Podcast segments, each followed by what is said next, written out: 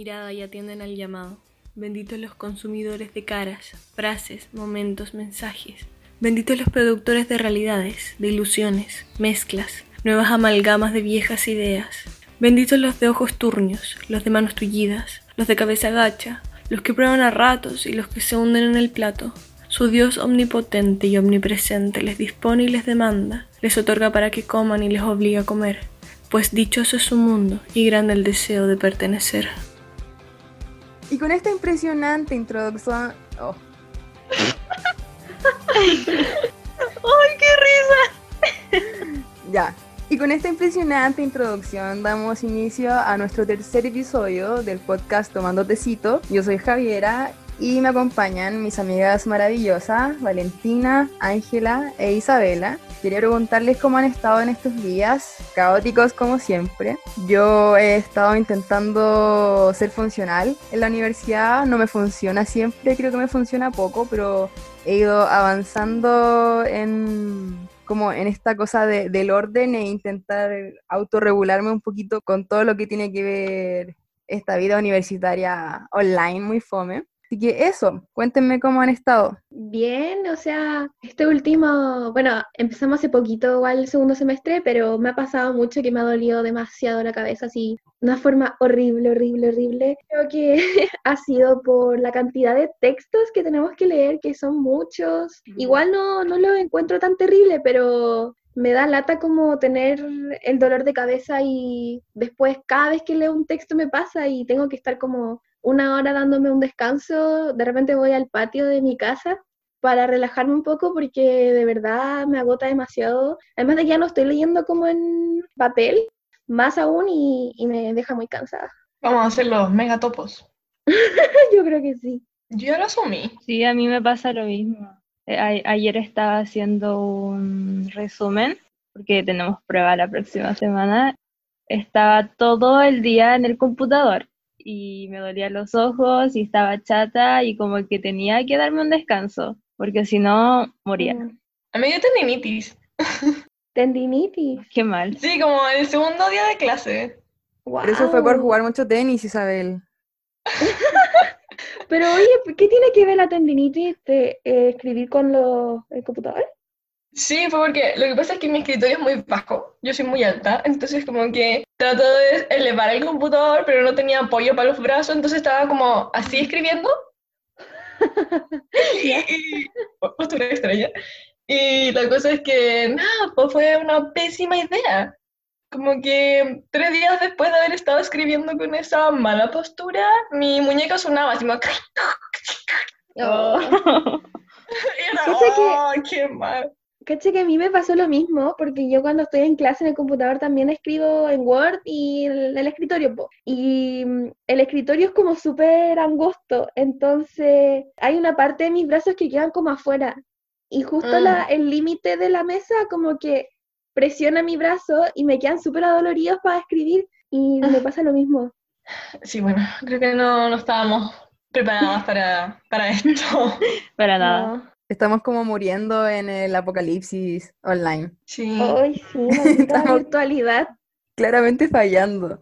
Oye, en cuanto a eso, em, esta semana hicimos una encuesta en Instagram y preguntamos básicamente cómo, cómo se relacionaba la gente con las redes sociales y cómo sus redes de apoyo entendían o también estaban disponibles para conversar sobre estos temas, sobre la ansiedad social, por ejemplo, eh, la necesidad o la dependencia de las redes sociales y todo lo que eso conlleva.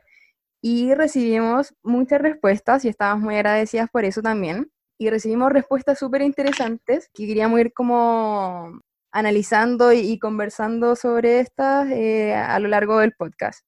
Me llamó mucho la, la temática de hoy es... Ah, sí.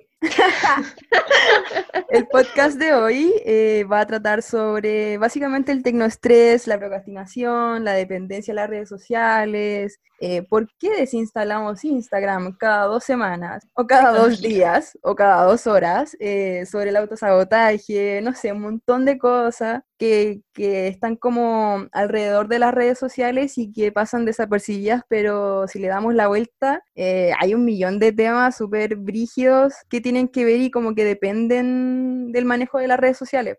Claro, Sí, igual eso es. también, este último tiempo el uso de las redes sociales ha sido fundamental con el tema de la pandemia y estar en casa, en cuarentena, donde como lo único que haces, no lo único, pero lo que en lo que se basa tu día es estar en el celular mirando tus redes sociales también. Bueno, primero que nada queremos darle las gracias a todos que nos comentaron y nos eh, hablaron sobre sus ansiedades y todo eso, Sí. porque em, para nosotras es muy bello que nos digan todas esas cosas y nos dan como ganas de hacer más capítulos cuando ustedes Responden. como que se hacen parte. Muchas gracias. claro. Thank you. El podcast lo hacemos todos. Sí, Bueno, lo otro que quería decir, que la Isa me interrumpió, era perdón. que me llamó mucho la atención cuando la Javi dijo ansiedad social por esto de las redes sociales. Y no sé, como el tema social ahora en este contexto como de confinamiento me llama mucho la atención, como realmente es una ansiedad social o es una ansiedad virtual, por ejemplo. Que Mm. igual creo que es muy interesante verlo desde esa forma. Igual como dice, también es importante decir que como, no, bueno, nosotros estamos estudiando psicología, pero estamos recién en segundo año y nos falta caleta para terminar la carrera y no podemos decirlo de una manera experto, como todas estas cosas. Entonces, para que no pasen esas cosas, también tenemos ideado em, hablar sobre posts de psicólogos reales o textos, ¿cachai? Que hablen del tema y todo eso. Y básicamente como desde la experiencia, porque todas somos muy, muy adolescentes, muy jovencitas que, que están viviendo como en la era digital, virtual, y aunque tengamos como posiciones distintas, por ejemplo, con yo y la Isa, no era al revés, la Isa y yo, em, somos súper odiosas en cuanto a las redes sociales, po. creo que la Isa más que yo. Pero, Pues pero sí. la- Angie y la Vale sí están como dentro de esta virtualidad de Instagram o de Facebook y creo que la llevan muy bien. Creo que yo como en el nivel en el que están las niñas colapsaría, caleta. Quizás colapsan, pero no tanto, ¿cachai? Sí, la verdad es que la cantidad de veces que he colapsado por las redes sociales ha sido, las primeras veces ha sido este año y por todas las cosas que han pasado este año, que ha sido un año muy, muy interesante. Pero ¿cómo lo Pero- colapsan? No entiendo. No sé, es que tampoco soy tan aficionada a las redes sociales, así como que estoy pendiente todo el día de mi celular en Instagram, que es como la que más uso, o TikTok, no, para nada, como que, no sé, no, me llama la atención y es interesante mirar de repente, pero no estoy todo el día mirando las cosas, de hecho, las veces que estoy en Instagram, no sé, por ejemplo, si estoy una hora metida en Instagram, esa una hora es un 90% respondiendo mensajes cuando hablo con mi amiga, no estoy viendo publicaciones, ni historias, ni nada de eso. Ya, es que creo que en algún momento igual deberíamos como eh, dividir o separar como el fenómeno de hablar por redes sociales, porque esa es una cosa, como entablar relaciones a través o mantener relaciones a través de este medio, y por otra parte como estos muros en donde uno se muestra y hace una identidad y busca también en este espacio de, de ventanas a otros mundos y otras personas, que no es lo mismo como que el estar en relación con alguien como hablando directamente. Tipo, son dos fenómenos distintos. Van súper relacionados igual, como el hablar, por Claro. ejemplo, con gente que no conocís por Instagram. Claro, ¿cachai? Que es un el fenómeno así como... se da, se repite demasiado cotidianamente esto de, de responderle, por ejemplo, la historia a gente que no conoces, eh, o que gente que no conociste responde la historia y conversáis con esa gente, o le comentáis fotos a gente así como, eh, weona, te vi demasiado bien, y en verdad como que no, no caché quién es. Entonces como que se van cruzando, pero sí, estoy de acuerdo que son eh, fenómenos diferentes. Sí, po, pero igual ha sido como tanto el avance que he tenido este último tiempo las redes sociales que llega un punto en el que existen como técnicas de joteo por redes sociales, como si respondes una Claro. historia a una persona que, que te interesa, como que esa es la, el paso para, como es como Sí. la nueva forma de conocer gente que te interesa, incluso como que superpone esa forma antes de la, de la forma como la que todo el mundo conoce, que es la directa, como cara a cara. Como que finalmente los códigos de relación se traspasan a otro medio. Claro, exacto. Mm. Sí, porque al final tú cachai que si alguien te responde las historias de cierto modo es como, ay, ya, lo tengo loco, o algo así. Yo creo que salís tú, No, Yo creo también lo mismo. por toda la gente que te jotea. yo no tengo culpa ahí. Eres ya. Soy un sujeto pasivo en, en todo este mundo agresivo. Mm. ok, ok. Oye, le damos las preguntas que nos habían comentado. A ver, la pregunta que nosotros hicimos específicamente era, ¿de qué forma han afectado las redes sociales en tu salud mental emocional? Y fueron muchas, muchas respuestas, más de 80, para que vean que era harto. y bueno, eh, algunas personas dijeron que que la sobreinformación de las redes sociales hace que una persona no se pueda enfocar bien en otras cosas, afecta un poco el tema de la salud mental también. Y con esas respuestas me identifiqué mucho, como pasa a veces que, no sé, tú estás viendo historias en Instagram y aparece información que tú no querías ver y es como sin tu consentimiento, por ejemplo, y está ahí y tú no sabes qué hacer porque está ahí nomás. A mí me pasó eso en el tema de Ámbar, cuando fue el juicio y se publicó en redes sociales todo lo que había hecho este loco que la mató. Y era específicamente lo que hizo, como todas las acciones, y estaba publicando una historia de una persona, y yo lo leí y me afectó demasiado y yo no sabía qué hacer, como... Estaba explícito. Sí, estaba muy explícito. Claro, sí. En un principio yo dije como, ¿por qué publicas esto? Como, ¿por qué Instagram no, no, no censura o no como que hace esa cosa que siempre pone de alto contenido de riesgo, cosas así? Ah, sí y no lo dijo, como que solamente lo puso así y yo le leía así como sin saber realmente qué era y fue como wow. En verdad me da mucha rabia que, pase que pasen esas cosas porque no podéis como decir específicamente los detalles cómo matar a una persona, primero por el respeto a la familia y por el mm. respeto a las demás personas, porque no sabéis qué está viviendo cada persona y no sabéis cómo le puede afectar a esa persona esas como cosas feas. horribles. Sí, no, eh, entonces cuando respondieron eso, lo entendí mucho porque me ha pasado muchas veces. Creo que cuando la gente empieza como a ser explícita con las cuestiones, es para darle gravedad al asunto y que realmente sea como que genere lo que quieren generar, como la emoción de esto es realmente algo muy importante y que fue doloroso y que como compartir en parte eso también. No sé, igual lo veo como morbo. Sí, o sea, es morboso, pero yo creo que la idea como que se busca es sensibilizar más a través de la exposición de cosas que pueden afectar más. Que a mí también me ha pasado lo mismo, que no sé si les ha pasado a ustedes también, que a veces como cuentas publican como videos que son muy, muy, muy eh, densos y brígidos, ¿cachai? Y como no ponen ese disclaimer, así como, eh, no sé, contenido contenido, no sé cómo leer, pero es básicamente, sí, como contenido sensible. Como que puedes autorizar si quieres verlo o no. qué es, pero son videos muy brígidos y como que a una la dejan mal. Sí. Eso. me pasó eso también en el estallido social cuando había gente que grababa cosas que hacían los pacos a, a las mm. Y eran cuentas muy, eran como cuentas fake que, subían todos esos videos que los medios noticieros reales, como no sé, Chilevisión, TVN, no lo hacía. Entonces, estaban esas cuentas públicas y la gente compartía esos videos en historias o las resubía. Y eran videos fuertes, muy fuertes también. Mm. Bueno, igual también creo que eh, se genera un efecto contrario con cuando la gente se acostumbra a ver esas cosas. Es como cuando empezáis a escuchar todos los días que muere gente y después como, ah, ya, ¿cuánta gente murió?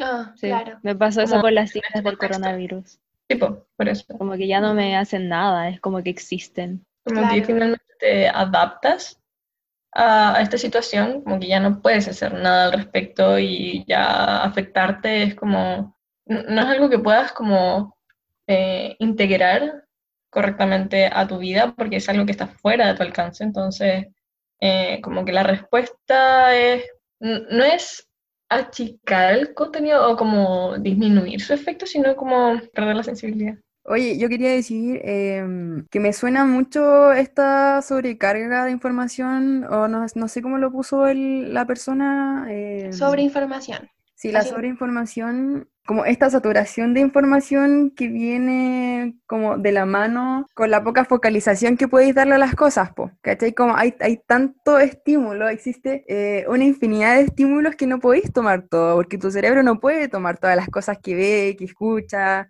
eh, que dice, ¿cachai? No, no es posible.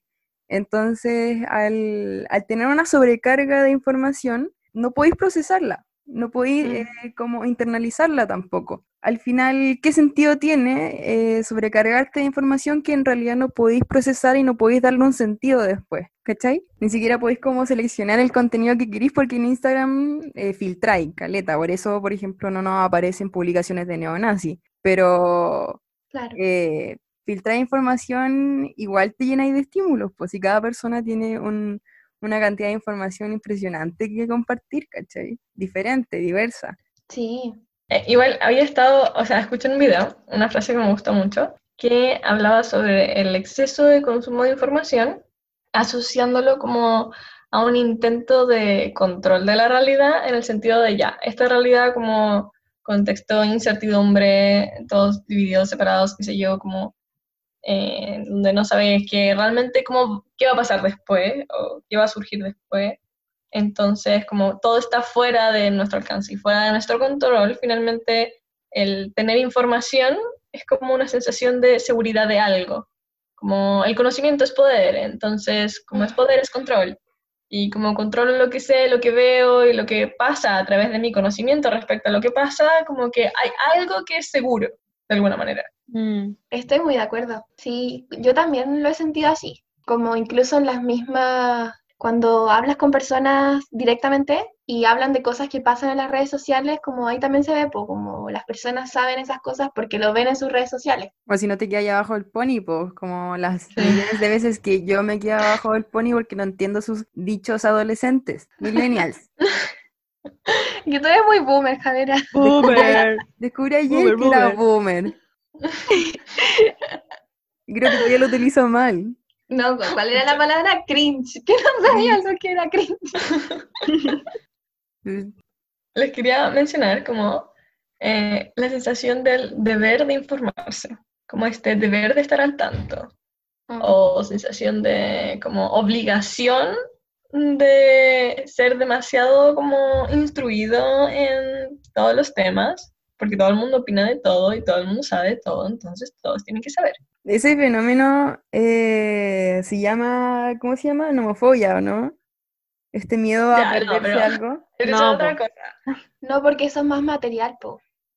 No, po, no, sí, es como el miedo a, a, a no estar presente en algo, ¿cachai? Por ejemplo, cuando estaba lo de Black Lives Matter y la cantidad de gente que publicaba su foto como en, en negro. ¿cachai? La pantalla Mm. negra. Y en verdad, yo, yo ahí sí había estado interesada eh, y yo conocí que en, en su vida había como estaba interesada, por ejemplo, en las causas sociales y menos en algo que era tan ajeno a su vida, a su existencia, como las vidas negras importan, ¿cachai?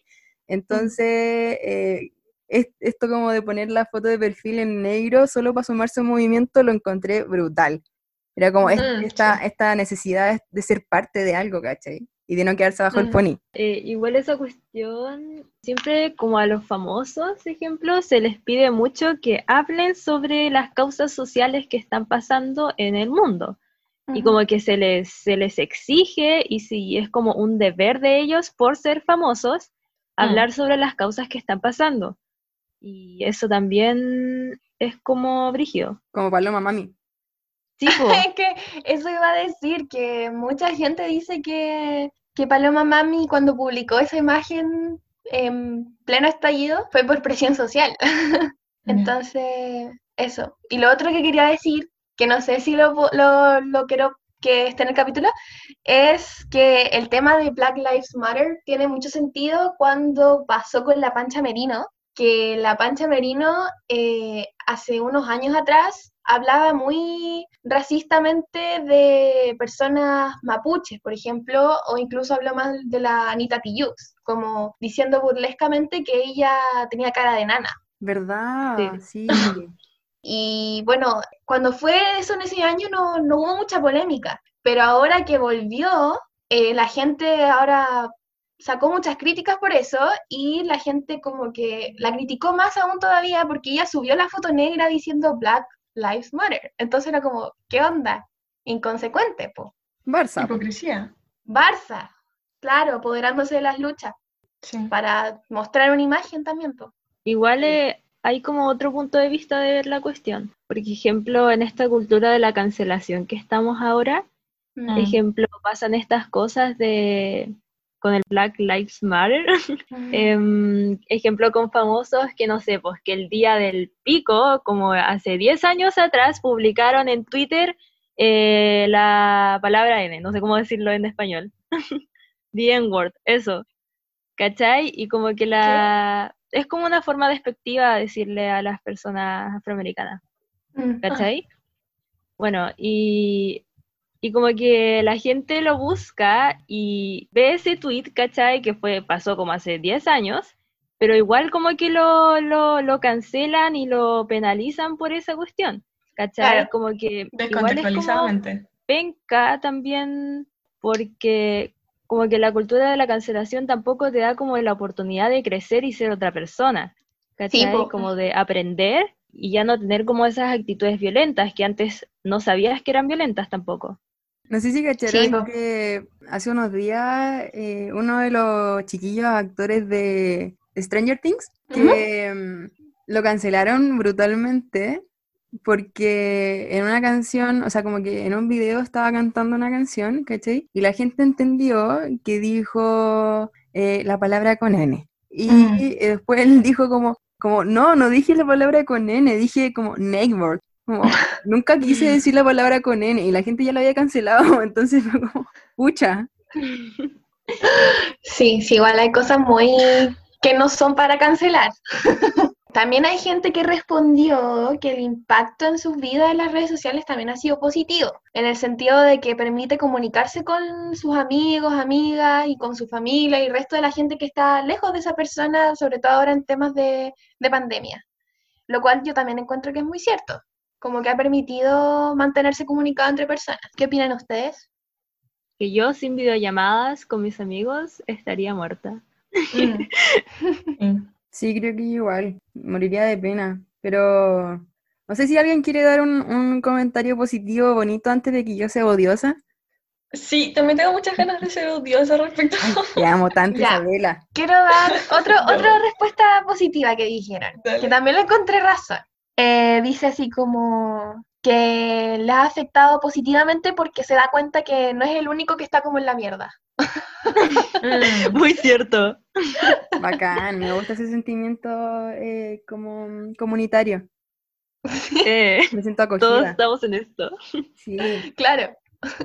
ya empiecen con su hateo. buena No, onda, ya. espérate, primero hay que eh, una cosa positiva antes o algo, una que otra cosita. Ah, em, A ver, no sé, a mí me gustan las redes sociales en alguna parte porque hay memes buenos y son entretenidos y eh, uno se informa sobre las cosas que uno quiere informarse. Ejemplo, no sé, po, en Twitter tú te metís y te informáis de todo, de todo lo que pasa y eso igual es entretenido cuando no te hace mal, Mm. ¿cachai? claro, cuando no hay Eso. como un, un exceso. Yo Sí. quiero rescatar, no sé si de las redes sociales porque no, porque no tengo TikTok, por ejemplo, pero sí veo videos de TikTok en YouTube. ¿Cachai? Porque soy una señora, po. Eh, y hay como, hay videos que estoy obsesionadísima y quiero admitirlo frente a todo Chile que nos está escuchando. Eh, que estoy obsesionadísima con los lesbian TikToks. ¡Ay, qué tío boomer! Oh, los amo, los amo brutalmente, me siento tan acompañada en esta existencia gay. Creo que igual en cierto sentido las redes ayudan a darle más humor a la densidad de la existencia, Ujú, Estoy de sí. acuerdo. al ser también más como superficial, porque es como que la, la realidad misma y cruel se vuelve una imagen, un video, una cosa en movimiento, una frase, un chiste, se vuelve más liviano. Sí. Sí, sí. Claro.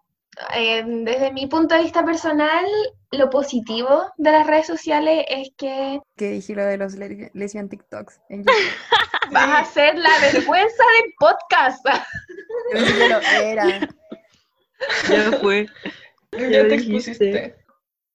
Hola a todos, queríamos contarles que eh, grabamos este capítulo, había quedado perfecto, precioso, hermoso, increíble, pero algo pasó que uno, la segunda parte del audio no se pudo descargar, así que perdimos ese audio y estamos aquí un lunes en la mañana grabando esa parte. de ustedes y eso, así que espero que nos amen más por esforzarnos el cuádruple. Sí, estamos dando todo de nosotras. Dejamos de ir a clases, dejamos de tomar desayuno. Faltamos a clase. ya, mentira. No, Ya, así que esto es como el principio de un final, pero el final de un principio, así que quédense y eh, eso, bienvenides por segunda vez. Y continuamos. Bueno, dentro de las cosas que positivas que yo puedo rescatar de las redes sociales es que puedo hablar con mis amigas, amigues eh, durante toda esta pandemia. Por otro lado, también lo que me ha gustado y me ha estado dando cuenta en este como tiempo de confinamiento es que mucha gente que sigo como que ha podido conocerse más a uno mismo y ha subido como esas historias en base a reflexiones que han hecho en cuanto a qué significado para esas personas como el autoconocimiento en este tiempo de cuarentena. Y ha sido como un autoconocimiento súper positivo, entonces igual eso me gusta, como ver que eh, las personas se están conociendo a sí mismas, están teniendo como reflexiones al respecto, se sienten mejor, se saben encontrar. Entonces creo que eso también es algo súper positivo que puedo rescatar de las redes sociales. Benditas crisis existenciales de redes sociales. Ah, no, de autoconocimiento. Sí. Igual es curioso como que a través de la red social, o sea, que se puede relacionar red social con introspección, cuando siempre como que he tenido, al menos yo, la asociación de que es lo contrario. Mm. Claro, o sea, tú podrías decir que desde tu punto de vista personal nunca has como podido autoconocerte en base a las redes sociales. No que no haya podido autoconocerme, sino que, o sea, obviamente uno a través de cada experiencia que tiene, sea en el medio que sea o con como el estímulo que sea, uno va a tener experiencias de conocimiento, pero como asimismo, como proceso de introspección y conocimiento personal, como no lo he encontrado especialmente en ese mundo. Claro, A mí igual me llama la atención que hay mucha gente que sube como sus procesos de introspección, así como lo que escribe o las fotos que sacan, eh, o no sé, en realidad como a través de cualquier cosa que, que se sube a, a redes sociales y se les da muy fácil. El otro día estaba siguiendo a una compañera que escribe muy bien. Escribe como poemas y mezclado con fotos en Instagram. Y es muy lindo, pero por lo menos a mí creo que no se me da. Creo que soy como Creo que me da vergüenza, por un lado, mostrarme tan vulnerable en redes sociales, tan en Mm. crisis, eh, y no mostrar, por ejemplo, eh, solo mi carita bonita, ¿cachai? claro. Eh, sí, o sea, a mí también me pasa lo mismo porque también sigo varias cuentas que son como, como cuentas no personales, pero son cuentas dedicadas a como publicar todo lo que escriben, como poesía, dibujo, cosas así. Y a mí también me pasa lo mismo eso de que yo no podría hacer una cuenta aparte como para publicar todo lo que escribo porque siento o tengo la visión de que esas cosas son muy personales. Yo igual personalmente admiro a esas personas que se atreven a hacerlo y va a campo, pero yo no, no podría. No me daría vergüenza, la, la verdad. También existen como los PRIV, ¿no los han cachado? Sí, Es que son como unas cuentas que se crea la gente y ahí siguen a sus amigos y sus amigos solamente los siguen y como que publican cualquier wea. claro. Lo que pasa es que existen como dos tipos de PRI. PRI es de privado. Está el privado donde las personas suben como fotos de ellas muy vendidas, como muy donde se ven mal y todo, y las sigue gente que son como sus cercanas. Y por otro lado también está el otro PRI, que es como, como donde la gente sube cosas más aesthetic, como tipo Pinterest, y que son fotos muy bonitas, pero en tu cuenta personal no te atreverías a utilizar, o sea, a subir. Fotos así Entonces, como show y dramáticas. Sí, también, como, como artística, en ropa interior, por ejemplo, en el espejo, como más estéril. po. Pero la- en la cuenta personal hay gente que no se atreve a subirlas por vergüenza, por timidez o cosas así, entonces hacen una cuenta aparte donde solo la gente conocida le sigue y publican todas esas fotos. No tenía idea que existía eso. Sí, o sea, es que hay, hay como privado de todo ahora. Qué curioso. Pero igual me gusta más como, no sé, respecto, por ejemplo, a lo que se relaciona como con la escritura, me gusta más leer blogs con crisis existenciales ajenas. cosas así. Creo que en, en redes sociales ¿Blogs como, tan ex- refieres? como blogspot. Ah, ya, no como en Instagram. No, pues no en Instagram. ¿Por qué? No sé, hay tanto público y quizás la escritura está como destinada a un público, pero cuando creo que si yo hiciera algo así, como algo personal donde yo escribo, eh, lo haría en un blogspot. ¿Anónimo? Vintage. Vintage. Sí, quizás anónimo.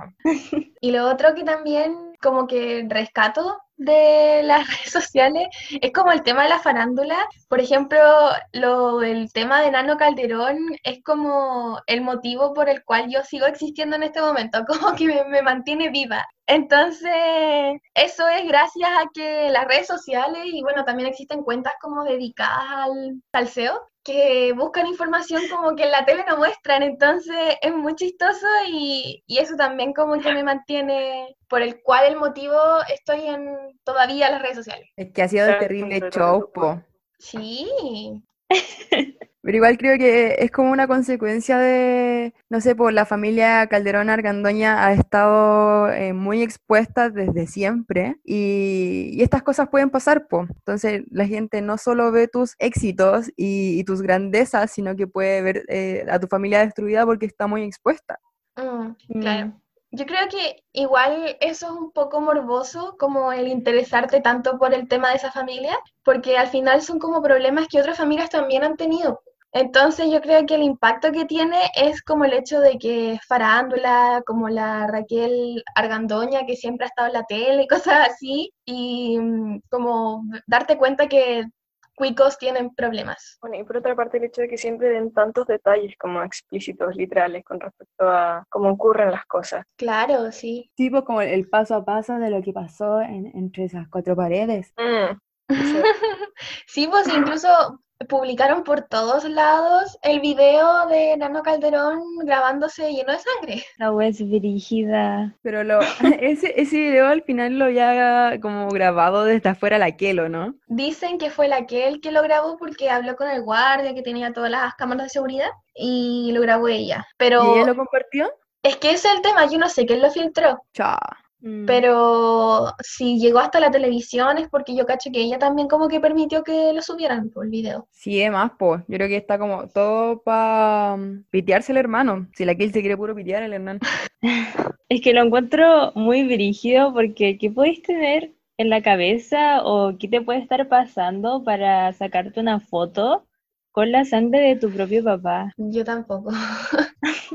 A mí me sonaba mucho como, no, no sé a qué me sonaba en realidad, pero no era como un cabro chico asustado porque había hecho algo malo, sino como un cabro chico muy decidido. No es un cabro chico tampoco. No, es tiende como a asociar que, entre comillas, joven, estúpida, es como igual o sinónimo de cabro chico. Sí, es que en teoría me da risa decir como es chico porque soy más chica que él, pero en teoría sí es chico, pero al mismo tiempo como que ya está bastante grande como para esas cosas.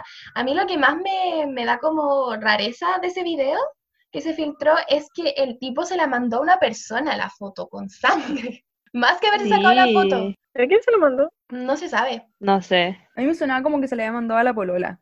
También dicen eso. Igual es triste la situación porque, ejemplo, hay un video que circulaba en las redes sociales, estaba la, la Raquel Argandoña y hablaba así que en sus tiempos, así como con los palmazos en el poto, a los niños como que los corregía y cachai, etcétera, etcétera, y que ahora había como demasiado psicólogo, demasiado psicopedagoga. Igual es triste eso porque igual uno ahí cacha en, en el ambiente en donde crecen los niños, po. Ah, pero ese video donde sale aquel como traumadísima viendo lo que hizo la mamá. Sí. Oh, ese video es tan bueno. es- Pobrecita, miren su cara. Oye, pero yo, yo no sé, yo no sé quién me mandó ese video, pero hay un edit de ese video donde sale la cara de la Kel como ultra traumada y sale como al mismo tiempo difuminada como un video de, de una guerra, como de yo te lo aviones. mandé. Eso, tú me lo mandaste. Ya, eso también es muy chistoso. ¿Cuál es su relevancia o qué rol cumplen y por qué resulta tan como trascendental estar al tanto de toda esta situación, sobre todo en este país? O sea, para mí no tienen absoluta importancia, solo creo que es morbo y entretención como de Kawines. Rico es un Sí, gran sí. Pero así como Sí, creo que no, no he cuestionado qué impacto tienen en mi vida estas personas. Nada. ¿Verdad? No, no creo que algo.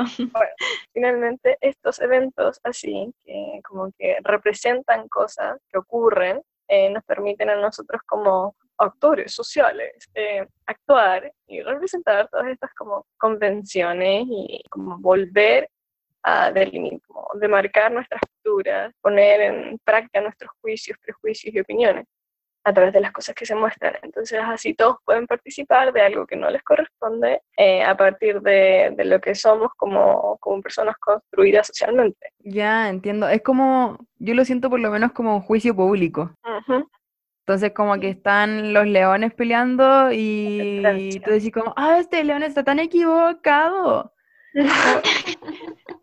Creo que es interesante verlo como desde, desde esa perspectiva, como desde afuera, viendo a gente adentro como existir. Claro. Oye, y como volviendo a lo que habíamos hablado hace un rato, respecto como a las cosas buenas que podía tener la comunicación digital y las redes sociales para unir a la gente que está lejos, en particular como en este contexto de pandemia, a mí me llama mucho la atención lo que puede significar que la tecnología esté como sustituyendo a la emoción, a la emoción humana en cuanto a que interpretamos los mensajes de cierta manera, a que leemos los stickers de cierta manera, no sé, como no existe, no existe esta comunicación no verbal, que podemos conversar con la gente y ver sus gestos, sus movimientos, sus caras, no tenemos como los matices y los contrastes que existen en una persona normalmente, pues. Entonces, creo que no se le toma como la importancia suficiente a eso, creo que es como ver cómo se desenvuelve una persona en una conversación. Y además del este diálogo entrecortado cuando tenéis con una persona, se en WhatsApp, ¿cachai? A mí me envían mensaje y puedo responder como a las dos semanas. porque se me va o porque me da flojera o por lo que sea. Entonces, este diálogo entrecortado creo que tiene como de consecuencia el, conversar con poca profundidad con las personas. A mí, con cualquier conversación, relaciones, etcétera, que he tenido, ejemplo, a veces me hablan por WhatsApp y yo empiezo a pensar que es cortante. ¿Cachai? No sé, vos. Ejemplo, es súper distinto que uno te diga hola a que te diga hola con una carita feliz. ¿Cachai? Igual como los emails, no sé si les pasa, que sienten que son pesadas. Penca, porque como no cacháis la emocionalidad del otro, no sabéis cómo está, cómo se mueve y cómo son sus gestos, etcétera. Entonces igual se pueden crear como malentendidos súper estúpidos y que no valen la pena. Entonces yo igual tengo como, siempre he tenido como la ley de no conversar cosas eh, serias o densas por eh, redes sociales, mm. porque como no se ven los gestos y la emocionalidad del otro, se pueden como malentender absolutamente todo. Y cuesta ser empático, porque no podéis como realmente percibir más allá de qué, qué es lo que está pasando. Es como estar hablando a ciegas. Sí. no, bueno, sí, que al final como que tres elementos que se pierden, por ejemplo, en esta comunicación eh, virtual de chat, mensajería o lo que fuere, son como ya una parte en la expresión no verbal, otra parte es la posibilidad de profundizar en los temas. Sí, pues igual es importante tener como presente siempre que aunque tengáis como una relación constante con alguien a través de redes sociales, de WhatsApp o lo que sea, nunca va a poder como sustituir a una conversación real. Entonces, por ejemplo, cuando me llamaba la atención cuando era más chica que la gente como que se enamoraba por redes sociales. Así como por, por Tumblr. yo tuve una amiga que tuvo una relación con un gringo porque se conocieron así en... Rígido. Yo lo siento muy extraño, como que nunca he visto a esa persona y no sabéis cómo existe, pero aún así mm. tenía una relación y, y sentís cosas reales por esa persona. Mm, ya, es que iba a decir que eso igual es súper interesante porque pasa también por la idealización que se hacen las personas de esa persona que no están viendo, que nunca han escuchado su voz y solamente lo conocen, entre comillas, por un chat. Entonces, la pregunta es, ya, por ejemplo, en el caso de la amiga de la Isa, ¿la amiga de la Isa se enamoró realmente de ese loco gringo o se enamoró de la idea que tenía de ese loco gringo a través del chat? Entonces igual es brígido, interesante también el tema como del, no sé cómo se llama, ciber, ciber enamoramiento. Sí, pues igual es brígido porque uno en el chat y en las redes sociales se crea como su persona, como un personaje. Claro. igual ah, es, verdad, uno se muestra diferente. Sí, pues la forma en la que escribís, por ejemplo, la Isa escribe de una forma muy extraña y cuando la ve en persona es como otro ser humano. Sí. Sí. Todas nosotras, todas nosotras, de repente, a veces cuando yo respondo el grupo em, de WhatsApp, siento así como, oye, estaré escribiendo muy pesada, o cosas así, como, como que no debería importarme si al final son puras letras y palabras, como que no deberían tener como un grado de emocionalidad. Sí. Y para eso está lo emo- emoticono. Lo de stickers también. Bueno, iba a decirles que siento que por una parte, uno cuando habla por, claro, por estos mensajes tiende a cambiar un poco su manera de ser y por la otra parte, uno tiende a rellenar la información que uno tiene respecto de las otras personas. Entonces, como que eh, tú recibes una información respecto a cómo es la otra persona y todo lo que no sabes lo imaginas, lo inventas. Mm. Claro, sí, totalmente. Y todo en base a ideas de lo que podría ser o de lo que supone ser, estereotipos quizás. Mm. conectando, ah, como, ah, le gusta esto, se mueve de tal manera, hace esta otra cosa, entonces debe ser de esta onda. Claro, eso igual se podría ver en la vida real, en Tinder, por ejemplo, cuando Ah. la gente conoce a gente por esa aplicación. Igual es distinto porque después, o sea, la idea, según yo, el objetivo de Tinder es que cuando conoces a esa persona por la aplicación, después como que tienes que verse en persona. Pero parte por una conversación virtual, po. Entonces igual eso es súper interesante, además de que en la aplicación la gente como que pone, no sé, po, cosas sobre mí, La descripción. Sí, claro, como la descripción de esa persona y se supone que en base a esa descripción es como, ah, me gusta, no me gusta, le doy like o super like, no sé qué weá, o yo al otro Sí. lado. Entonces igual es como loco. Poner el signo. Como, Sí. soy Sagitario, de corazón. Ascendente, Aries, como Me gusta el weá. café. Hay unas descripciones muy curiosas en Tinder, creo que deberíamos como dedicarle un, Ay, sí. como Un espacio a leer. un espacio. Sí, creo que es una buena idea. Sí, hay algunas muy entretenidas. Hay unas que son como, buscamos personas para hacer un trío. Sí. La wea. fuerte. Sí.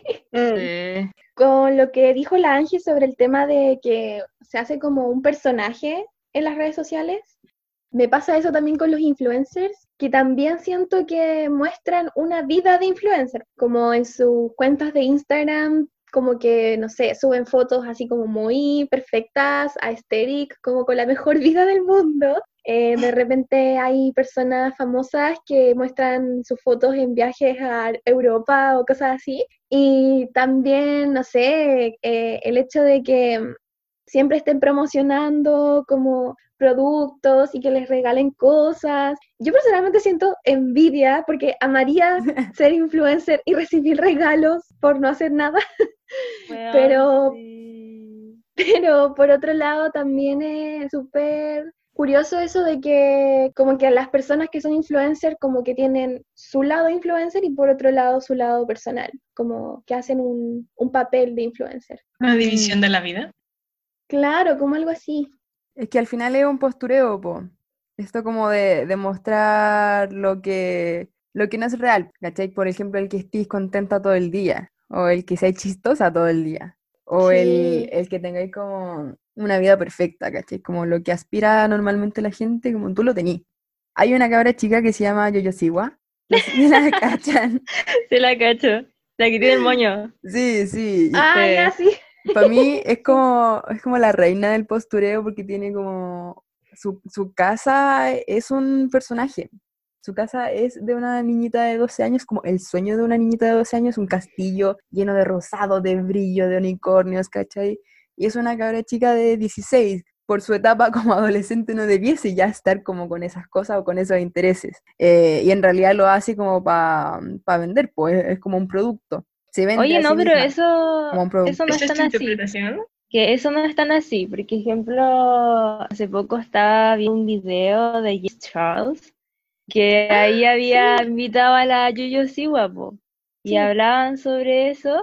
Y en verdad, como que la, la Yuyo Siwa no es como un personaje, o sea, es un personaje, pero en verdad, como que a ella realmente le gustan esas cosas. ¿Cachai? Como que ella es así, y no es Mm. como que irá actuando, ¿cachai? Es como que realmente a él le gustan esas cosas y ella lo pasa bien haciendo esas cosas, es su, identidad, ¿cachai? Claro.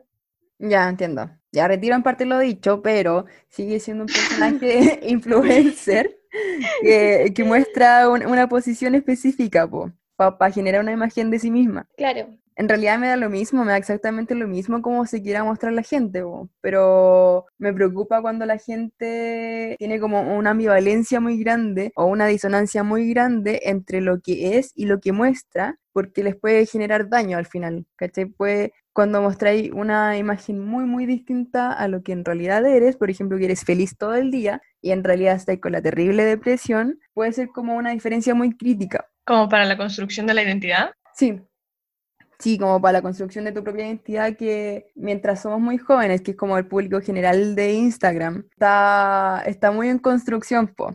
Lo, cómo te entendís tú, cómo, Mm. eh, cómo vais creciendo, con qué cosas te vais como adoptando y qué otras cosas vais rechazando, ¿cachai? Entonces, mientras estáis creciendo, tener como que ir construyendo tu identidad en base a lo que es otras, otras personas ven de ti y al personaje que te estáis creando puede ser, no sé, creo que muy extraño y muy peligroso. Sí. Mm, A mí también me pasa que siento que cuando eres influencer, como, no sé, como un trabajo, por ejemplo, como ya te levantas y tienes que grabar una historia, te bañas y tienes que grabar una historia, almuerzas y después tienes que grabar una historia, y es como constantemente grabando historias, contando cosas muy X, y solamente con eso ya es suficiente como para seguir eh, como construyendo tu vida como influencer. Y yo lo encuentro una lata, porque qué lata tener que estar todo el día pensando en contenido, claro, mostrándote, y por otro lado, a cada rato tener que pensar en un contenido interesante para la gente, y Mm. porque si no eres interesante, como la gente te deja de seguir, y, y así de simple. O, Mm. o cometes un error y la gente también te deja de seguir. Y también me pasa mucho eso, que hay gente que les exige demasiado a los influencers, como básicamente tienen que ser por poco activistas políticos y tienen que tener un pensamiento de todo. Y si no lo piensan, como que son una mierda de influencer. Y, y no es así, como que la gente puede hacer lo que quiera también, pues entonces también no me gusta eso, como que inconscientemente la gente que no es influencer y que sigue influencer, les exige a esos influencers ser más de lo que son y yo encuentro que eso tampoco está bien. Es que es por la influencia que tienen, po. Sí. Claro, Igual es importante de alguna manera las cosas que vayan a decir, porque influencian. sí, pues, Sí. sí, Y por eso es que les cae como una cierta responsabilidad de ser. sí, pues. Pero igual creo que, que naturalizar, que la gente puede ser como mega influencer y nunca hablar de política. Claro, ¿cachai? Porque Sí. no, porque no nomás, po, porque no tiene por qué eh, hablar de política si no le interesa la política, o de feminismo, Claro. o de como medio ambiente, ¿cachai? No nomás. De hecho, yo siento que Sí. mucha gente que habla de esos temas lo hace por obligación también, como por presión social a, a- a lo que dirá la gente, eh, más allá de, de querer hacerlo realmente, porque una cosa es tener un pensamiento y dejarlo para ti, pero otra muy distinta es subir puras historias en Instagram en base a ese pensamiento, que es lo que hacen muchos también en las redes sociales. Pero ahí Sí. depende de cada persona. Ejemplo, yo creo que, no Tipo. sé, personas como la Cotineja, donde siempre sube como sus IGV, Es que la cotineja es como activista política, po. tipo, ahí es distinto. Como que Sí, yo po. creo que lo hace como porque ella quiere, ¿cachai? Claro, pero por ejemplo, no sé, me refiero a la, a la Bernie, la polera de perro. Ella es como influencer de, no sé, de cualquier cosa, menos de política, pero la gente le exige que tenga que opinar algo y si no quiere hacerlo está bien, po. Ah, Por sí, más- sí. Por más que tenga una opinión y si no quiere compartirla, no tiene por qué compartirlo. Pero le exigen hacerlo porque es como una figura pública para Instagram. Sí, po. Igual me gusta la, la forma en, en la que la Bernie, la bolera del perro, eh, como que conecta los temas. Onda, ayer o antes de ayer, subió una historia, siempre sube como historias con el pololo, eh, que se llama Joaquín. No sé por qué lo sé, qué rabia. La cosa es que eh, estaban como subiendo historias, onda, el Joaquín estaba como hablando del outfit de, de la Bernie y, y le comentaba y le decía como, esta polera que va con un conjunto de tal color, Mm. de tal estilo, no sé, como que Ah. estaba presentando, ¿cachai? Y está, ella estaba como modelando y él estaba hablando. Y la gente le, le empezó a comentar cosas así como, oh, tu pololo es tan apañador. Otra gente mala leche le decía como, oh, en verdad tenés tach- a- chato a tu pololo, como, onda, ¿por qué lo tenés haciendo cosas de mina? Como, suéltalo. Y después como que se chateó y respondió y le dijo como, en verdad, ¿por qué creen que lo está pasando mal? ¿Por qué creen que yo lo estoy obligando como mujer a, a mi pololo a hacer cosas de mujer? Y que es buena persona porque me está apañando, ¿cachai? Como somos pololos, ¿por qué tendría que él eh, sentir una carga por mí. Sí, yo también vi esas historias y, y le decían así como, ay, Bernie, ¿qué onda? El, el lenguaje no verbal, se notaba que tu pololo estaba chato eh, hablando de tu ropa y cosas así. Y la Bernie decía así como, qué weá, como llevo seis años con mi pololo y ustedes lo conocen como un día y ya están hablando de cosas, Bernie, como que a mí también Qué rabia. me dio rabia y me dio mucha risa que la gente se preocupara tanto de otras personas a ese punto. Claro. meterse. Mm, Sí, meterse. claro, literalmente meterse. como para analizar el lenguaje no verbal. Dale, Isa. Sí. Eh, que este como personaje influencer que se dirige constantemente como a un nadie, pero todos al mismo tiempo, genera como supuestas relaciones con estos nadie, todos, eh, que de alguna manera le exigen después, como a propósito de esta relación que se creó, una especie de confianza de, oh, bueno, necesito saber más de ti, no sé, como en el tipo de persona que finalmente se construye a partir de, de todo esto. Ya lo olvidé, pasó mucho rato desde que tuve la idea. Pero eso no inteligente igual, Isabel. Ya, eh, bueno, hablando sobre el- lo que estaban hablando antes sobre la Bernie y su pololo, que igual me da como mucha lata que esperen tan poco de ellos. Como que, weón, qué chucha. Es como que por el hecho de ser mujer, el hombre te, te- te tiene que como que apañar, ¿cachai? No es porque él quiera hacerlo, sino es porque está como obligado, Sí, qué weá. ¿cachai? Y eso es como, qué chucha. Sí, es que es como, no sé, tan heteropatriarcal eso, como que básicamente el hombre es quien soporta la mina Claro. y, y es quien tiene que básicamente concederle todo y es como que onda. Y en verdad me da mucha risa porque después la Bernie subió así como una historia diciendo así como, en verdad, en verdad, yo lo único que, eh, o sea, yo lo único que espero de los hombres es que se laven el hoyo, weón. Como que un hombre que se lave el hoyo es magnífico, impresionante. Y es así como, como tan, es tan baja la vara, weón. Para que veáis, sí. Igual es cuático que, que crean que a un hombre no le puede como gustar ese panorama de comentar ropa. Sí. También, muy ¿Cachai? binario. Sí, como, ¿por qué no estás jugando fútbol? ¿Por qué no lo estáis dejando jugar fútbol en vez de comentar tu ropa? ¿Qué onda? Ay, Estúpido. Déjalo tomar cerveza. ay, maldita gente, ¿por qué son tan boomers y binarias y patriarcales? Igual con esas cosas que postean como los influencers, igual no sé si les pasa a ustedes, pero yo siento cuando veo así como eh, sus vidas entre comillas perfectas y todo lo que les regalan, etcétera, etcétera, yo igual como que siento caleta de envidia, weón. Es como, puta, ¿por qué a mí no me regalan weas? Y a ellos les regalan ropa, maquillaje, comida y todas las weas. ¿Y por qué mi vida no puede ser así? Es demasiado cool. Porque Sí. vendieron su vida. ¡Ah! Isabela. Pero tienen que- regalos gratis. Sí, Sí, po. tiene regalos gratis. Pero yo no No sé, sé qué tan ejemplo, sea. sí, eso iba a decir, como que no sé si estaría dispuesta a mostrarme, no sé, comiendo papas fritas todo el día para ganar auspicio. Mm, ¿Cachai? Igual me da, igual me da paja. Pero no sé, esto, esto de la envidia creo que es. Ah, que esto de la envidia es, creo que es muy natural, ¿cachai? Cuando tení, cuando veís eh, la vida de una persona, supuestamente, que es la vida que tú querí, aunque sea como, como que está comiendo papas fritas en ese momento y tú no, se genera como esta distancia entre lo que tú querís ser y lo que tú realmente eres, eh, que esa distancia cuando es muy grande puede ser muy frustrante y también puede generar mucha envidia. Creo que lo peligroso de las redes sociales, pues, ¿cachai? Cuando hay tanta gente muy bacán, muy maravillosa, que cocina y que patina y que pinta y que es artista y que es como, es absolutamente todo, eh, y tú estás viendo las fotos como mientras te comí un pan con acostada, haciendo cosas fomes, como después de leer un texto fome, eh, obviamente te va a frustrar, po. Pero lo otro que quería decir era, em, no sé si cacharon, como hablando de la cotineja, que el otro día estaba hablando del body neutrality.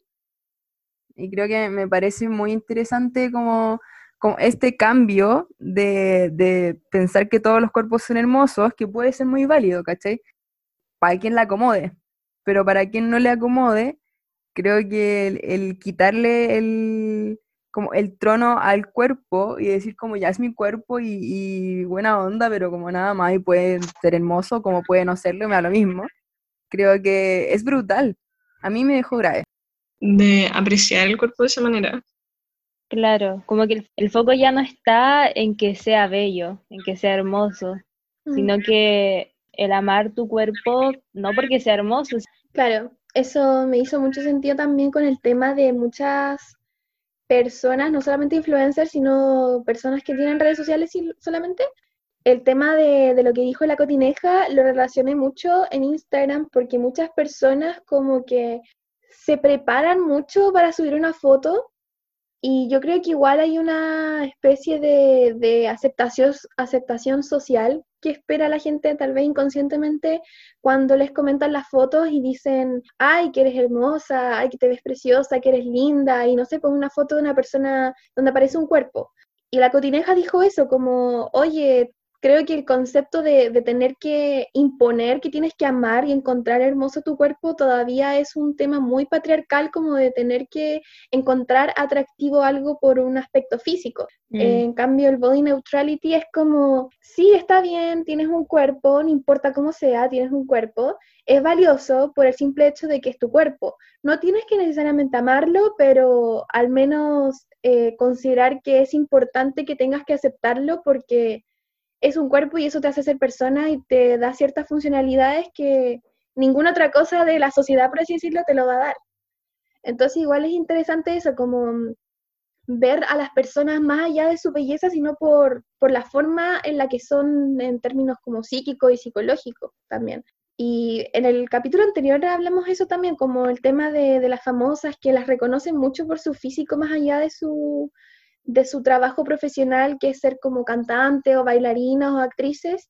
Y yo creo que el body neutrality también se centra en eso, como una persona que es famosa, tienes que apreciarla o tienes que admirarla por lo que es, no por cómo es. Y creo que eso también es súper importante.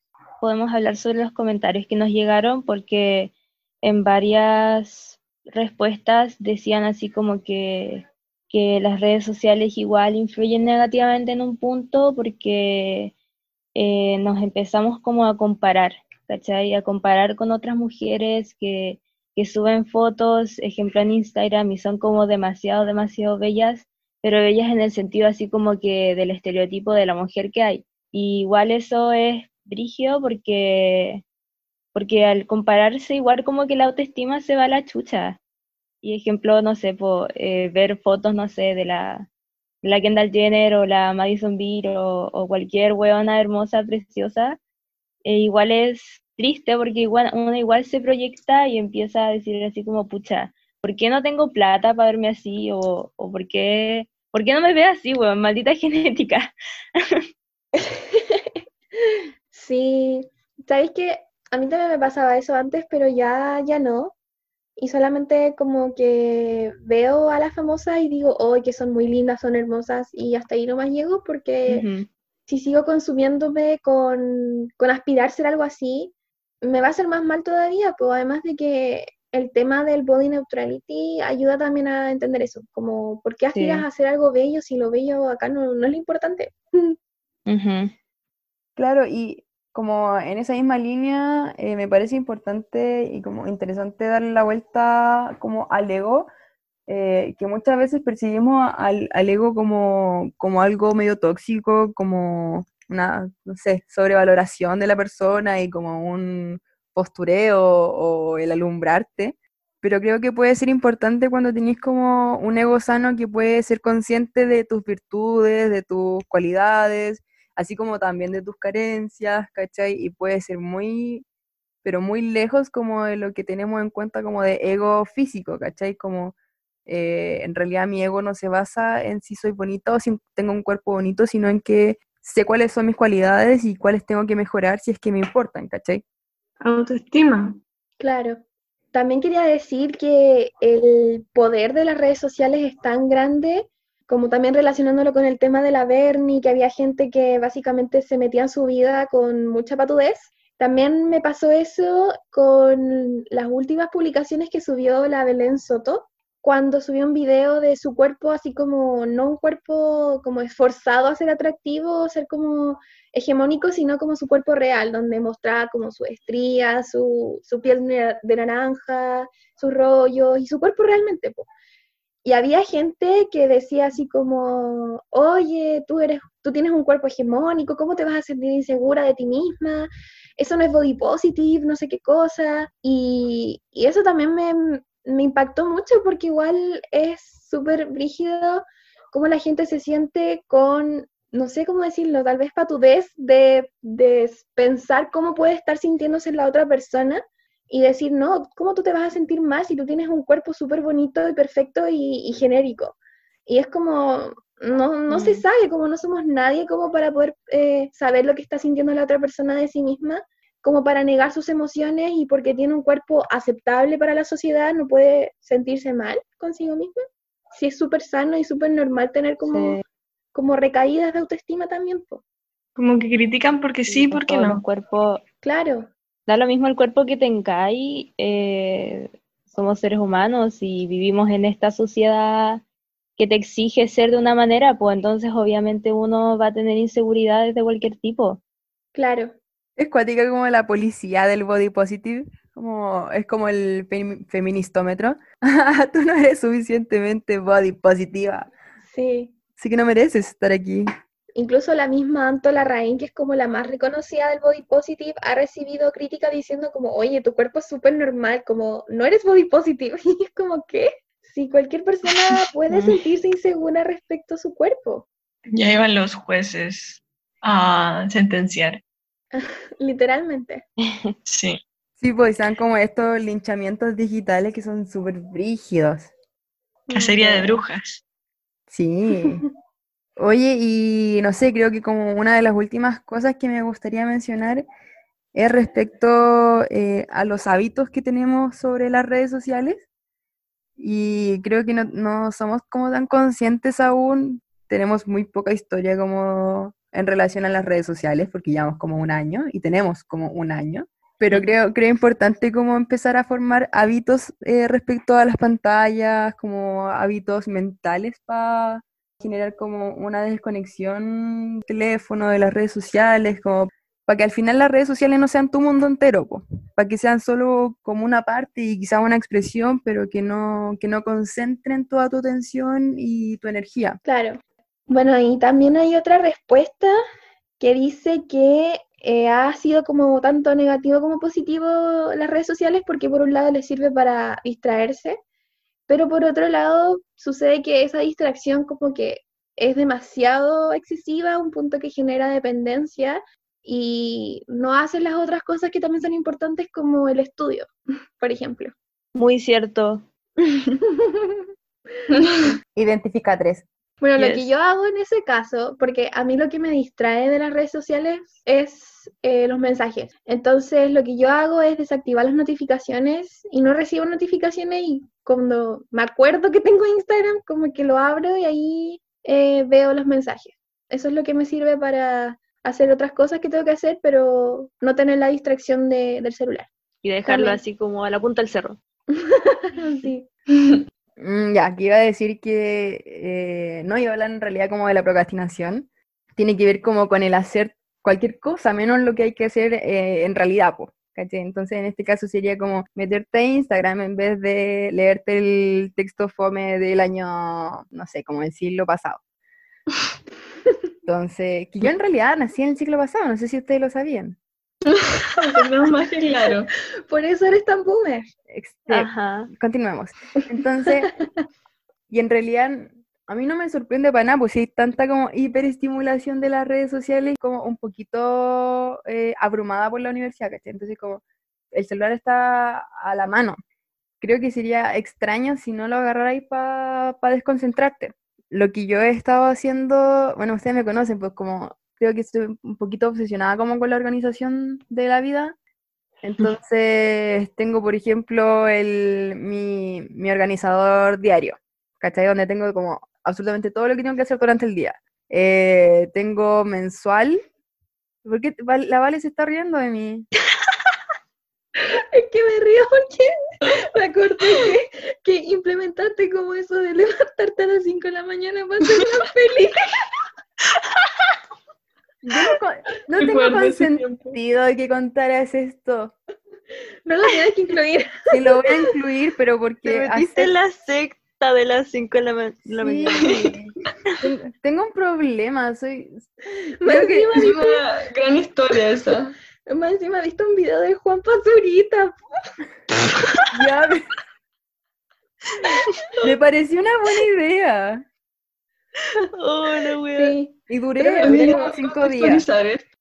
Bueno, duré como 5 días.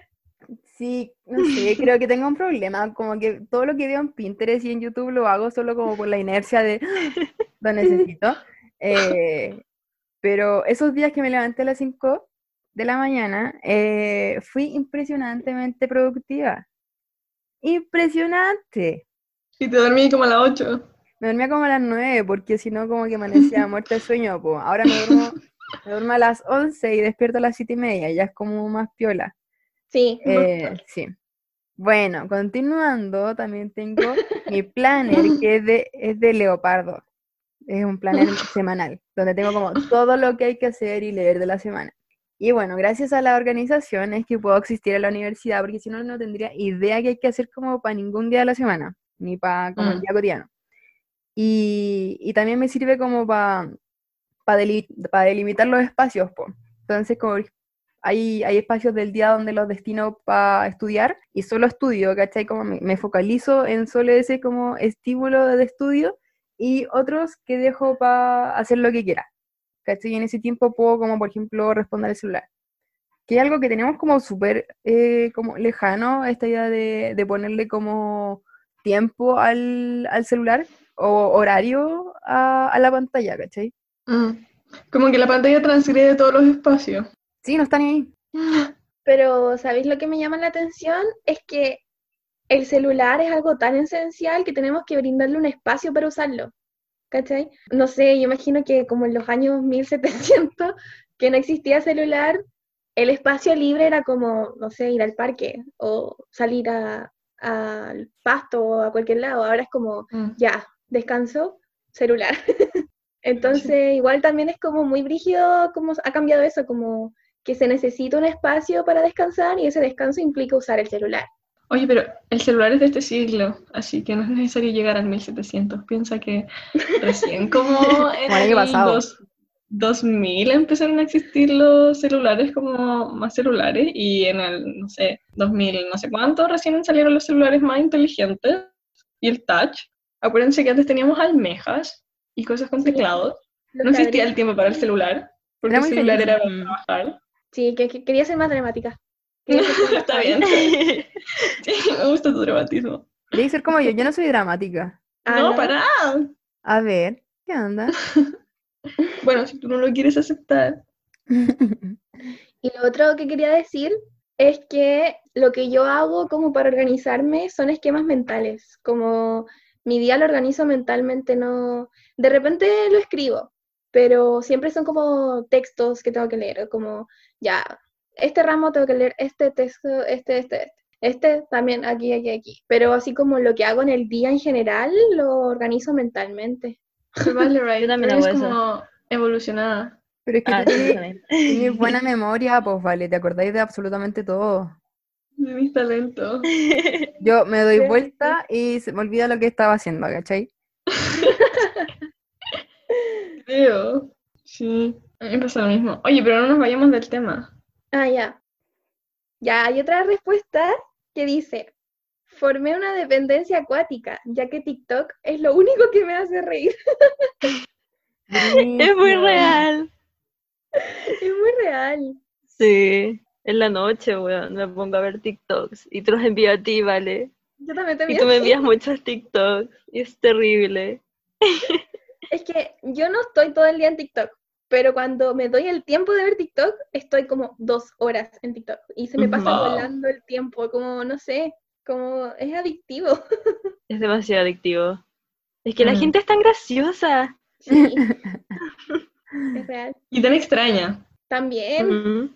Extraña si estás en, bueno, en el alt TikTok. Mm. Ese sí que es un, una parte muy extraña del TikTok. ¿En qué cosa? Pero como nosotras estamos en el lugar eh, homosexual, Todavía no entiendo cómo se separa eso. Hay como aplicaciones distintas. no, no, no, no, no. Es, Es como... el TikTok.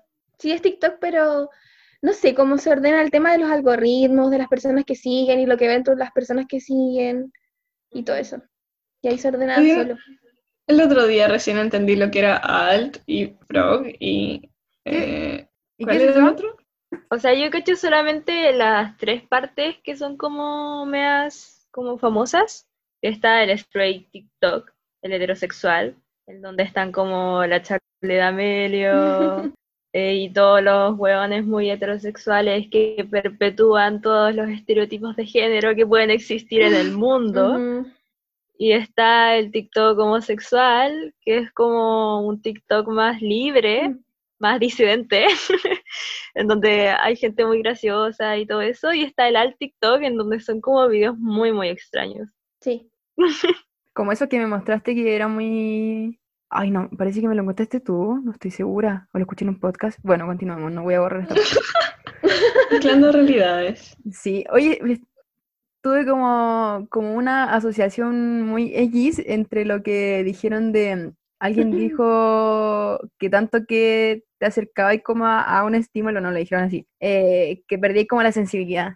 Ah, sí. ¿Qué era? Mm. Pero nos referíamos como al hecho de ver morbo o ver cosas como muy fuertes, como que tratan de de alguna manera llegarte y afectarte, que finalmente te afectan tanto que como que, bueno, pierdes la sensibilidad, literalmente. Ah, sí, mm, como que mi cabeza lo asoció estúpidamente o, o maravillosamente, no sé. Aquí el otro día vi un video que explicaban como por qué no, ah, no era copadas, eh, por qué no había que, mm, que usar como el vibrador para llegar al orgasmo siempre porque perdí la sensibilidad del clítoris. ¿Y ¿Qué tiene que ver eso con esto? Sí, que tiene que ver. Porque perdí la sensibilidad, pues tiene todo, el- tiene todo que ver. La sobreestimulación. Mi pregunta es cómo llegaste, cómo tu mente llegó a acordarte de eso, hablando de esto.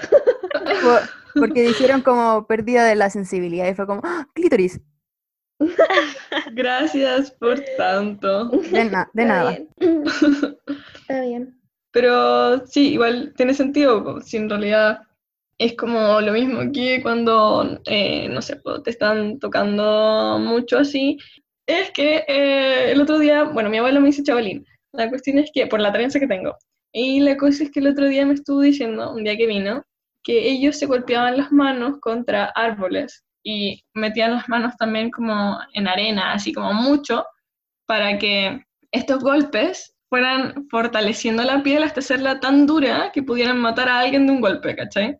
Ya, ¿a voy con esto? Que en el fondo como que nos golpeamos tanto con esta realidad muy dura que nos hace daño que después nos terminamos haciendo fuertes, como que nuestra piel se acoraza, ¿cachai? Y Mm. pierde en ese sentido la sensibilidad para después poder so- existir en este mundo que es tan duro. Y podemos matar a alguien de un golpe, básicamente. Gracias por tu Sí. metáfora, Isabela. Estoy muy de acuerdo. ¿De qué? Te diremos chavalín desde ahora. No, no puedo creerlo. Sí.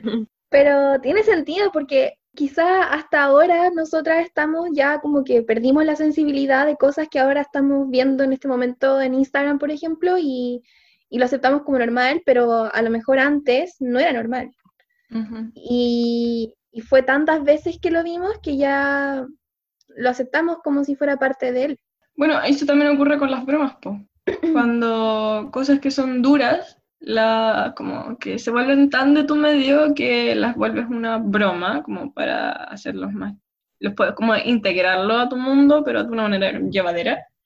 Y de alguna manera igual se termina como distorsionando lo que es la realidad de, de a lo que alude la broma y quitándole el peso o el valor de lo que es. Como el humor negro. Antes se bromeaba con, no sé, po, cosas de muerte o cosas mórbidas o morbosas o... Pensé que iba a decir algo como chiste repetido sale podrido, pero fuiste mucho más profunda. Me, la Isabela es profunda. me Lo cautivas. siento por decepcionarte. Siento ser tan básica, Isabel. Hay más respuestas. Sí, pero es que son todas eh, Muy basadas similares. en lo mismo. Basadas Bueno, en... yo quiero, quiero hablar eh, de esto que hablábamos antes sobre cómo estos estímulos que son como muy brígidos y, y tensos, como que nos aparecen en, en las historias, en las publicaciones y como que no queremos como verlos realmente. Creo que es importante también hablar sobre eh, la importancia del bloqueo de las redes sociales y silenciar como una medida de autocuidado. Que de hecho estaba viendo en Instagram y una vez me metí a una publicación de La Mente Tranqui, arroba La Mente Tranqui para que lo sigan. Son dos psicólogos. Ellos hablaban sobre la importancia del bloqueo como medida de autocuidado. Bueno, que eso, que si tú ves como cosas que te hacen mal, puedes silenciar esas cosas y puedes silenciar a las personas. No por ejemplo, lo digo como experiencia personal. El año pasado yo estaba como, no estaba como en un muy, muy buen momento de mi vida. Y este año también me pasó como algo, algo parecido. Que ejemplo, me metí a Instagram y empecé a ver cosas que publicaba la gente o historias que publicaba la gente que no quería ver, como de personas que no quería saber, ¿cachai? Y eso a mí me daba caleta de ansiedad, como que, como que veía algo de personas que no quería saber y, y me, me hacía sentir muy mal y empezaba como a, a sobrepensar todo y como que me hacía mierda la cabeza. Entonces eh, me hizo tan mal esa cuestión que decidí dejar un tiempo Instagram, porque fue como mucho, porque me daba mucha ansiedad. Entonces, igual ustedes saben como que yo igual so- soy súper dependiente de las redes sociales y como que tampoco puedo, puedo dejarlas tanto, pero duré como 11 días y para mí esa Mm. weá es lo impresionante. Es Bueno, eh, me metí a Instagram y como que me hizo súper, o sea, me hizo súper bien ese tiempo que me di a mí misma como para pensar sobre las cosas que había puesto, pero no de una manera tóxica, sino que de una manera así como para aprender más de mí misma y qué puedo hacer con estas cosas, cómo me puedo Ujú. cuidar de esas cosas. Y decidí empezar a, bloquear, empezar a silenciar que gente, empezar a, dejar de seguir gente que publicaba cosas que no me hacían bien. ¿cachai? Y siento que eso me hizo súper bien, porque como ya no veía cosas que no quería ver, me, me hizo bien. Sí, estoy muy de acuerdo. eh, es súper importante eso, como pensar que, que no te deberías sentir mal por bloquear a una persona, por silenciar a una persona, sino que es solamente una medida de autocuidado, como para protegerte a ti misma de cosas que no tienes por qué ver en esas redes sociales. Que a mí también me pasa eso, que de repente no son historias fuertes, pero son historias que no quiero ver porque me da mucha lata ver, de repente igual soy medio odiosa con las redes sociales y lo que hago es silenciar a la persona porque de verdad son historias que no quiero ver, me aburren o de repente son muchas historias y es como, oh, chao, y listo.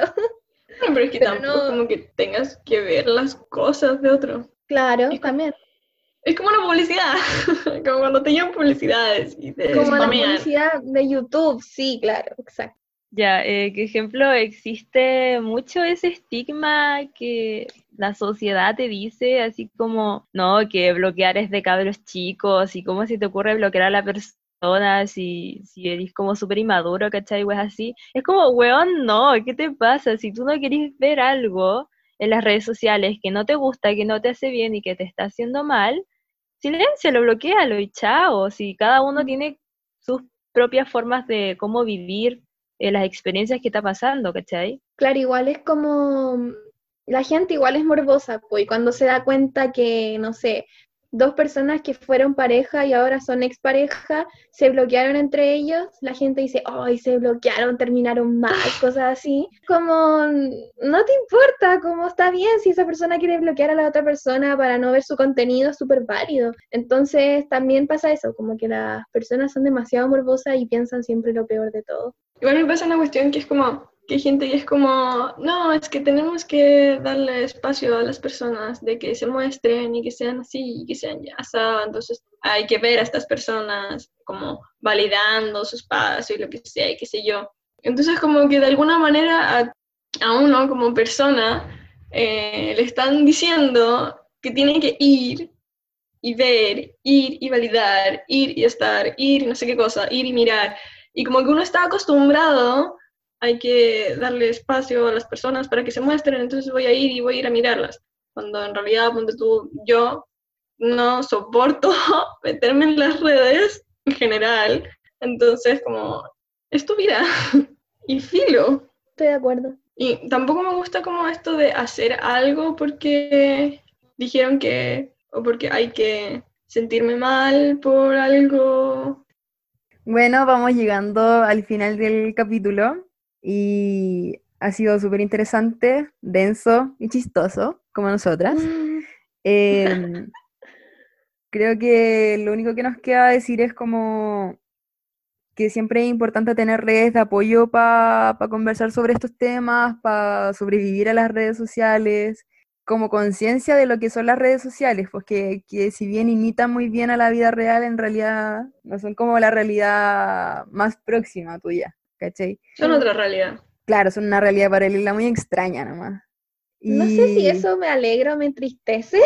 creo que es un poquito de, un poquito de ambas, pero... Sí, no sé, como también tomarle conciencia al tiempo que, que destinamos para estar en redes sociales, ¿cachai? Y cómo nos influyen en la percepción que tenemos de nosotras mismas. Ujú. Creo que es todo un rollo súper interesante y también muy necesario de analizar en los tiempos en los que estamos de como de sobreinformación y, y donde estamos como rodeadas de redes sociales todo momento, ¿cachai? Claro, y bueno, lo de las redes de apoyo es súper importante. La gente, cuando hicimos la pregunta, todos dijeron amigos, eh, amigues, familia. Se repitió mucho esas dos La respuestas. mayoría. Sí, por no decir todas. Un- Una persona dijo Chayanne, Ay, la amo. Qué linda Me persona. encanta. pero todas eran amigues y familia, sobre todo amigues. Y que está bien como darse un tiempo de las redes sociales también.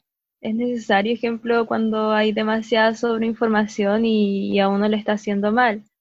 Y si también quiere silenciar o bloquear gente, también es, está en todo su derecho. Sí, creo que está como, eh, el punto está en, en encontrar eh, qué es lo que te acomoda, cuánta cantidad de información estás dispuesta a absorber Mm. o, o ver diariamente y cómo te está afectando.